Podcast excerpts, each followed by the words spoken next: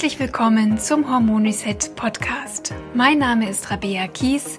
Ich bin Personal Trainerin und Hormoncoach.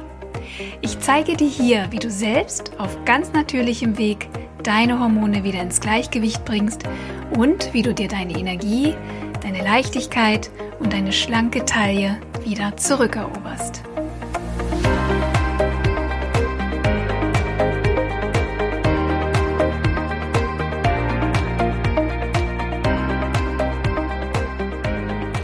Ich freue mich, dass du wieder dabei bist beim Hormon Reset Podcast. Wir sprechen heute über das Thema Mönchspfeffer und überlegen, ob es denn eine so gute Lösung ist für deine Hormonprobleme, wie man allseits hört. Bevor wir aber loslegen, möchte ich dich noch ganz herzlich einladen zu meinem kostenfreien Live-Webinar, was ich in Kürze veranstalten werde. Es findet statt am 16. und 17. Oktober 2020 und das Thema lautet Raus aus dem Hormonchaos in vier Schritten zur Hormonbalance. In dem Webinar möchte ich dir zeigen, dass du selbst einen enormen Einfluss auf deine Hormonbalance hast, wenn du verstehst, um welche Hormone du dich ganz besonders kümmern musst, welche Faktoren deine Hormone aus der Bahn geworfen haben und was deinem Hormonsystem hilft, sich wieder selbst zu regulieren. Wenn du also mit hormonellen Beschwerden zu kämpfen hast, egal ob es kleine Wehwehchen sind oder ob sie dich schon deutlich auch einschränken in der Lebensqualität, dann lass dir auf keinen Fall das Webinar entgehen. Melde dich am besten gleich schon mal an über den Link in der Podcast-Beschreibung oder auch einfach über meine Website rabea-kies.de. Ja, dann lass uns mal loslegen mit dem Thema Mönchspfeffer. Ich glaube, jede Frau mit hormonellen Problemen kennt den Mönchspfeffer oder hat schon mal irgendwie davon gehört, denn er wird häufig bei hormonellen Beschwerden empfohlen oder auch Frauenärzte empfehlen den Mönchspfeffer bei Zyklusbeschwerden, PMS, Unfruchtbarkeit oder unregelmäßigen oder ausbleibenden Perioden. Und deswegen finde ich, ist es schon ein Thema, was wir hier mal besprechen sollten. Ich möchte mit dir heute mal so ein bisschen die Vor- und vielleicht auch die Nachteile von Mönchspfeffer besprechen, damit du auch entscheiden kannst, ob dir diese Heilpflanze helfen kann oder ob du vielleicht besser darauf verzichten solltest. Aber eins nach dem anderen, lass uns zuerst mal klären, was Mönchspfeffer eigentlich überhaupt ist. Der medizinische Ausdruck für Mönchspfeffer lautet Vitex agnus castus. Also häufig wird auch einfach Vitex verwendet oder eine andere Bezeichnung ist beispielsweise auch Keuschlamm und es gibt, glaube ich, sogar noch ein, zwei andere Bezeichnungen, aber Mönchspfeffer ist eigentlich so der gängige Name. Und was du vielleicht wissen musst, ist, dass Mönchspfeffer wirklich schon seit Jahrtausenden eine ganz bekannte und gern verwendete Heilpflanze ist, ähm, um die Fruchtbarkeit von Frauen zu verbessern oder eben auch den Hormonhaushalt auszugleichen. Insofern muss man durchaus auch berücksichtigen, dass ja, wenn, wenn eine Heilpflanze wirklich über Generationen und Jahrhunderte auch verwendet und empfohlen wird, dann muss da schon auch irgendwas dran sein.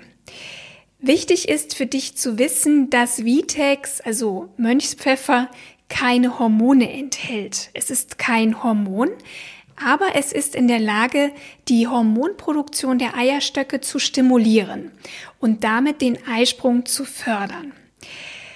Mönchspfeffer hat so verschiedene Wirkungen. Zum einen wirkt es auf die HPA-Achse.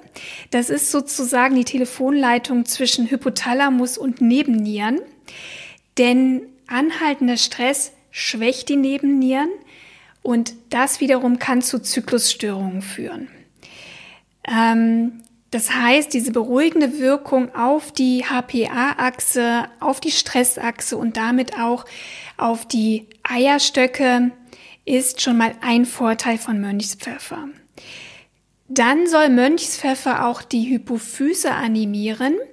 das Hormon LH zu produzieren. Das ist das luteinisierende Hormon. Das ist ganz wichtig für den Eisprung und für die Entwicklung des Gelbkörpers. Und das wiederum ermöglicht es uns, genug Progesteron zu bilden. Das heißt, nur wenn wir einen Eisprung haben und ein, ein guter, starker Gelbkörper sich entwickelt, können wir genug Progesteron in der zweiten Zyklushälfte entwickeln. Ein Mangel wiederum kann zu einer Östrogendominanz führen und die kann ja sehr viele unterschiedliche hormonelle Beschwerden verursachen. Dann ist eigentlich ein ganz, ganz wichtiger Vorteil von Mönchspfeffer, es kann Prolaktin senken. Ein zu hoher Prolaktinspiegel macht ziemlich vielen Frauen Probleme. Häufig steht ein erhöhter Prolaktinspiegel in Verbindung mit einer Schilddrüsenunterfunktion und es ist auch eine der häufigsten Ursachen für das Ausbleiben der Periode. Hohe Prolaktinwerte können auch dazu führen, dass die Eierstöcke kein Östrogen mehr produzieren. Im Ergebnis wird der Eisprung gehemmt, ja, ohne Östrogen kann kein Eisprung entstehen und es kommt dann wiederum zu unregelmäßigen Perioden, zu vaginaler Trockenheit, geringer Libido oder Unfruchtbarkeit. Also dieser Östrogenmangel, ausgelöst durch zu hohe Prolaktinwerte, kann eben auch wieder zu Beschwerden führen. Und apropos Unfruchtbarkeit, einige Frauen, die Schwierigkeiten haben, schwanger zu werden, haben einen sogenannten Lutealphasendefekt bei dem die zweite Hälfte des Menstruationszyklus zu kurz ist. Auch das kann übrigens an ungewöhnlich hohen Prolaktinspiegeln liegen und niedrigen Progesteronspiegeln. Das hängt oft zusammen. Und da, wie besprochen, Mönchspfeffer ja das Prolaktin im Körper wirksam reduziert und Östrogen und Progesteron ausbalanciert, kann es durchaus einen regelmäßigen Zyklus unterstützen und damit eben auch Frauen helfen, wenn sie schwanger werden möchten. Also hat Mönchspfeffer durchaus Potenzial, die Hormonbalance unserer weiblichen Hormone zu unterstützen und auch unseren Zyklus in Balance zu bringen. Wenn du also unter hormonellen Beschwerden leidest, wie PMS verbunden mit Stimmungsschwankungen und Reizbarkeit, Kopfschmerzen, Brustspannen oder auch Brustempfindlichkeit, dann ist Mönchspfeffer möglicherweise eine gute Wahl für dich. Oder Mönchspfeffer kann auch bei prämenstruellen Angstzuständen helfen oder bei so depressiven Verstimmungen oder auch bei Schlafstörungen, denn Mönchspfeffer hat so opiatähnliche Bestandteile, die das Nervensystem beruhigen.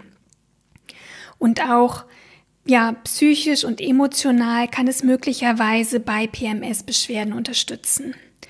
Und es hilft auch bei relativer Östrogendominanz, also bei Progesteronmangel, wenn du auch unter Periodenkrämpfen leidest. Es kann anfänglich bei Wechseljahresbeschwerden auch gut unterstützen, weil ja in der ersten Phase, speziell auch in der Perimenopause, der Progesteronspiegel zunächst sinkt und das kann also Frauen vorrangig auch in den frühen Wechseljahren sehr, sehr gut helfen. Und wie gesagt, natürlich auch, wenn du Schwierigkeiten hast, schwanger zu werden. Das heißt, es gibt durchaus einige Vorteile, mm, aber es gibt eben auch so ein paar Dinge, die du beachten solltest beim Mönchsurfer. Zunächst möchte ich betonen, dass ich hier im Podcast kein spezielles Produkt empfehlen möchte und auch keine Dosierungsempfehlung geben möchte, weil Mönchspfeffer zwar kein Hormon ist, aber durchaus starke Wirkung haben kann. Deswegen bitte ich dich, dich von einem Heilpraktiker beraten zu lassen oder auch von deiner Gynäkologin und ja, mit ihr oder ihm zu besprechen, wie du Mönchspfeffer einnehmen solltest und ob es bei dir Sinn macht. Mönchspfeffer gibt es als Tablette, als Kapsel oder auch als Tinktur, oft auch zusammen mit anderen Frauenkräutern. Da gibt es eigentlich sehr schöne Produkte. Es gibt ihn auch als Tee, aber ich habe auch mal gehört, dass er als Tee keine Wirkung haben soll. Ich weiß nichts genaueres darüber. Es gibt ihn wirklich häufig in Teemischungen für Frauen. Da habe ich bisher ja noch keine Recherche betrieben. Ich sag mal so, es kann ja nicht schaden, wenn du jetzt keine Kapseln oder ähnliches einnehmen möchtest. Du solltest auf jeden Fall nicht erwarten, dass Mönchspfeffer ganz schnell wirkt. Es ist ja kein Medikament, sondern es ist einfach eine Heilpflanze. Es braucht mindestens drei oder ja sogar vier Monate, bis du eine Wirkung bemerkst. Und nach vier Monaten sollte auch idealerweise dann deine Periode einsetzen, wenn du keine Periode hast, wenn es das richtige Heilmittel für dich ist. Ja, und wenn du natürlich auch an den anderen Ebenen der Hormonbalance arbeitest. Denn ohne eine hormonfreundliche Ernährung oder einen gesunden Lebensstil wird dir der Mönchspfeffer auch nicht helfen und wird dir auch keine andere Nahrungsergänzung helfen. Es ist immer nur, ja, sozusagen das Tüpfelchen auf dem i mit Supplementen zu arbeiten und wenn die Basis stimmt, können sie dich auch in eine sehr, sehr gute Richtung schieben und unterstützen. Aber die Basis muss immer da sein. Zwar wirkt Mönchspfeffer eben erst so nach drei, vier Monaten, aber du solltest es auch nicht länger als sechs Monate nehmen. Ähm, vor allem nicht durchgängig, weil eine zu lange Einnahme wiederum die Hypophyse auch schwächen könnte. Und das bedeutet, dass wenn du nach sechs Monaten der Einnahme keine Besserung spürst, keine Veränderung wahrnimmst, dann ist es auch nicht die richtige Pflanze für dich, das richtige Heilkraut und dann solltest du es auch spätestens absetzen. Wenn du mit Mönchspfeffer startest, dann starte die Einnahme während der Follikelphase, also im ersten Teil deines Zyklus, vor dem Eisprung und nimm es dann durchgehend bis zum Tag deiner Periode. Das heißt, während deiner Periode setzt du fünf Tage lang mit der Einnahme aus. Du nimmst Mönchspfeffer also nicht durchgehend, sondern setzt einmal im Monat für fünf Tage aus, nämlich an dem Tag, wo du deine Periode bekommst, da machst du eine Pause. Bei Aminorö, also wenn du gar keine Periode hast, empfehle ich, dass du Mönchspfeffer 25 Tage einnimmst und danach machst du einfach fünf Tage Pause, dann wieder 25 Tage, fünf Tage Pause. Es kann sein, dass dein Gynäkologe dir eine andere Einnahme empfiehlt. Es gibt durchaus unterschiedliche Einnahmeempfehlungen und auch Dosierungsmöglichkeiten. Wie gesagt, dein Arzt ist dein Ansprechpartner, weil er dich und deinen Fall einfach sehr viel besser kennt und da bitte ich dich einfach, ja, seinem Rat zu folgen.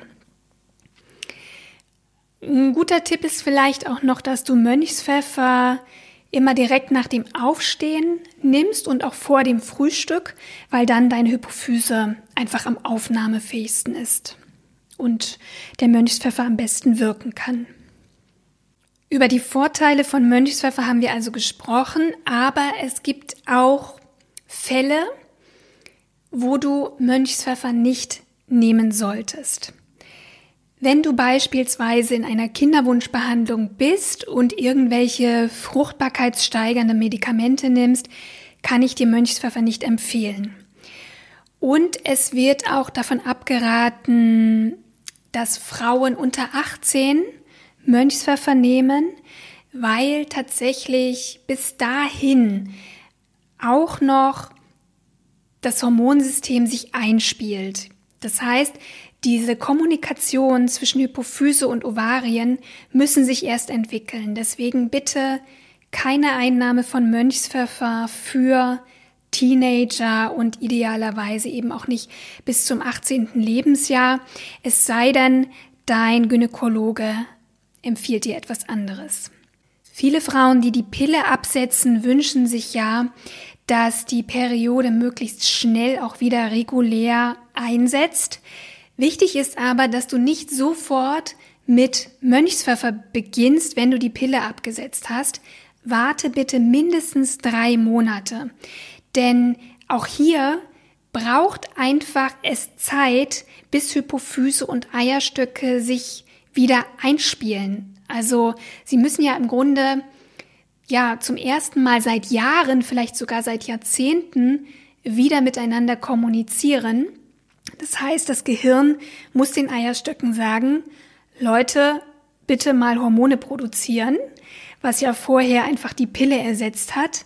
Und du musst dieser Kommunikation einfach ein bisschen Zeit geben. Es braucht Zeit.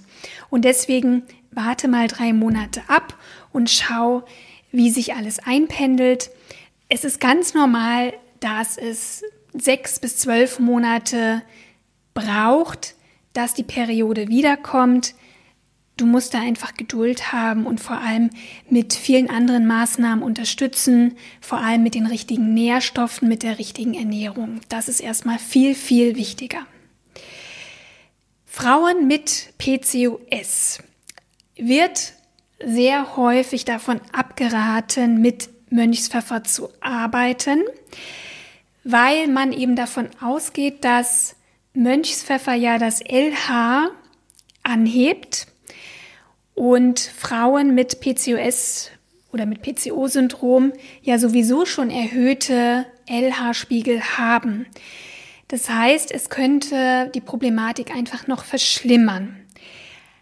Aber, das muss ich auch dazu sagen, ich habe schon gehört, dass es auch Studien gibt, die gar nicht so davon überzeugt sind, dass Mönchspfeffer LH so stark beeinflusst.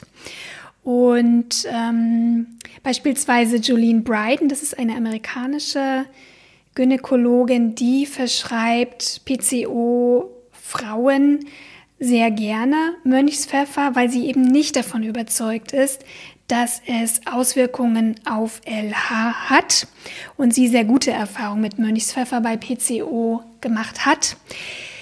Ich persönlich, wie gesagt, kann dich da auch wieder nur auf deinen Frauenarzt hinweisen und das Problem mit ihm besprechen. Ich glaube, es ist auch wichtig, einfach hier eine ganz genaue Hormonbestimmung zu machen, also Hormonwerte bestimmen zu lassen, dass du einfach weißt, wo liegen deine Hormonspiegel, ist LH erhöht oder nicht, ist Prolaktin erhöht oder nicht und wie steht es um deine anderen Hormone, Östrogen, Progesteron.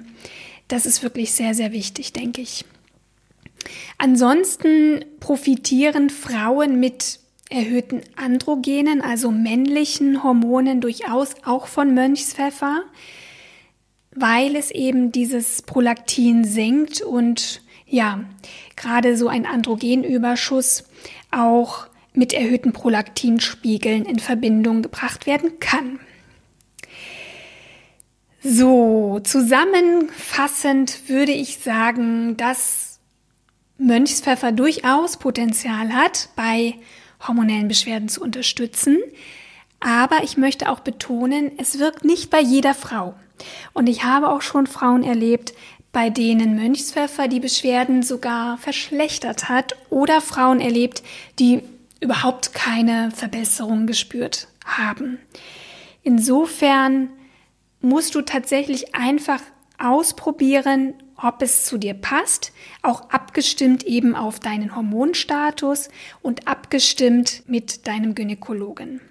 Ja, ich hoffe, das hat dir ein bisschen geholfen, für dich auch zu überlegen, ob Mönchspfeffer eine Alternative für dich sein kann, um deine Hormone zu unterstützen. Zum Schluss erinnere ich dich nochmal, jetzt dich direkt anzumelden für mein Live-Webinar Raus aus dem Hormonchaos. Den Link findest du in der Podcast-Beschreibung oder komm ganz einfach rüber auf meine Website rabeakies.de. Das verlinke ich dir auch. Ansonsten hoffe ich sehr, dass du Spaß hattest. Ich danke dir fürs Zuhören und sende ganz herzliche Grüße und glückliche Hormone.